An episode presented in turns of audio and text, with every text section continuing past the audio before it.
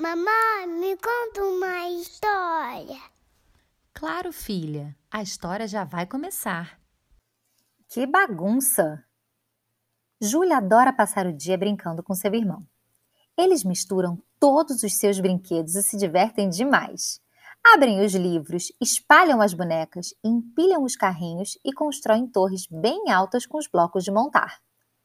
Também espalham seus lápis de cor para fazer muitos desenhos, além de pegarem seus instrumentos e fazerem uma banda com seus bichinhos de pelúcia.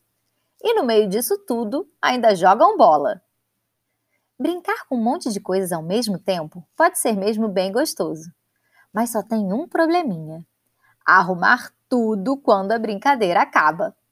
O quarto fica de cabeça para baixo e os dois não sabem por onde começar. Quando a mamãe chega no quarto, ela mal consegue entrar lá dentro de tanta coisa que tem espalhada. Crianças, o que aconteceu aqui? Parece que passou um furacão. Júlia disfarça e começa a rir. Mas a mamãe sabe que, apesar de pequena, ela pode ajudar a arrumar aquela bagunça. Mas por onde começar? Que tal fazer um trabalho em equipe? Sim, essa é a melhor opção. Quando todo mundo ajuda um pouquinho, conseguimos arrumar tudo mais rápido. Júlia ainda teve uma ideia melhor. Mamãe, e se a gente transformar a arrumação em uma brincadeira? O papai, que estava passando pelo corredor, ouviu a sugestão e adorou a ideia. Que legal, Juju! Posso participar também?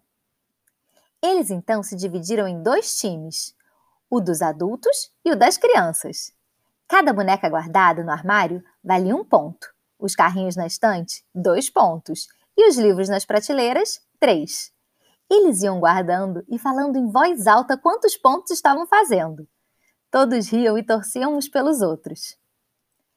Quando estava tudo pronto, os quatro se olharam e nem acreditaram. Ufa! Conseguiram organizar toda aquela confusão. A família se divertiu tanto arrumando o quarto que o tempo passou super rápido. Como era sábado, os quatro aproveitaram que ainda tinham o resto da tarde livre para sair e fizeram um passeio pelo parque, que fica perto da casa deles. Lá, Júlia encontrou com sua amiga Isabela e contou que tinha adorado arrumar seu quarto. Porque quando usamos a nossa criatividade, tudo vira brincadeira e a vida fica muito mais leve e gostosa. Se você gostou, curte e compartilha.